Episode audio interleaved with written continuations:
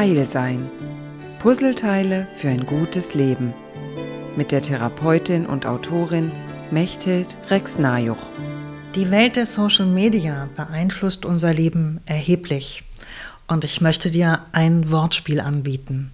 Ich vermute, du hast ein Smartphone.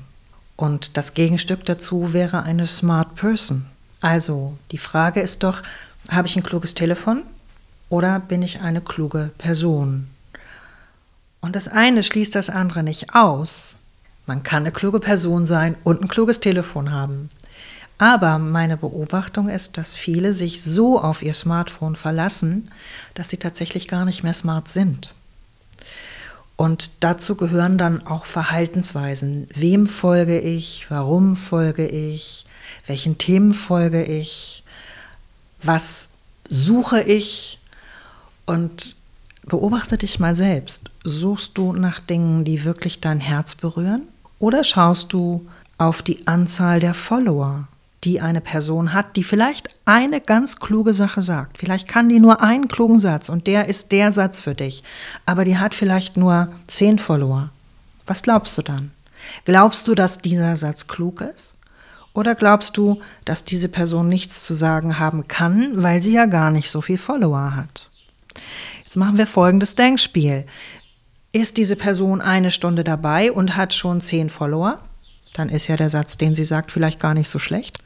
Oder wartest du auf die Person, die 5000 oder 10.000 Follower hat und damit hat sie was zu sagen? Damit wird sie zur der Person, die dich beeinflussen darf, also zum Influencer. Oder kannst du immer noch entscheiden, ich nehme mir etwas aus diesem Zusammenhang, Instagram, Facebook, TikTok, wo auch immer du unterwegs bist, Pinterest.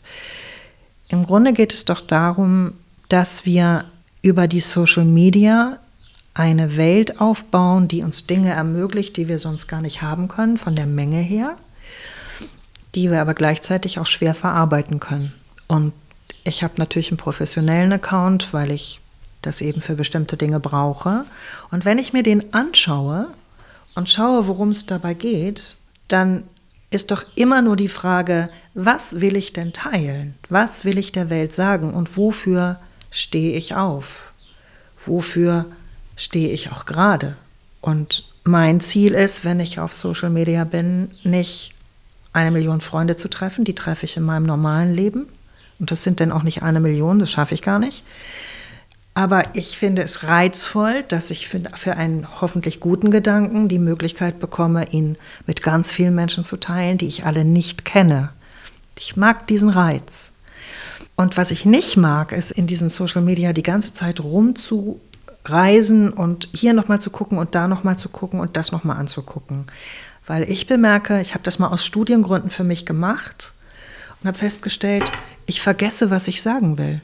Ich weiß nach ganz kurzer Zeit nicht mehr, was meine eigenen Inhalte sind, wenn ich so viele Leute angeguckt habe, die alle auf mich einreden.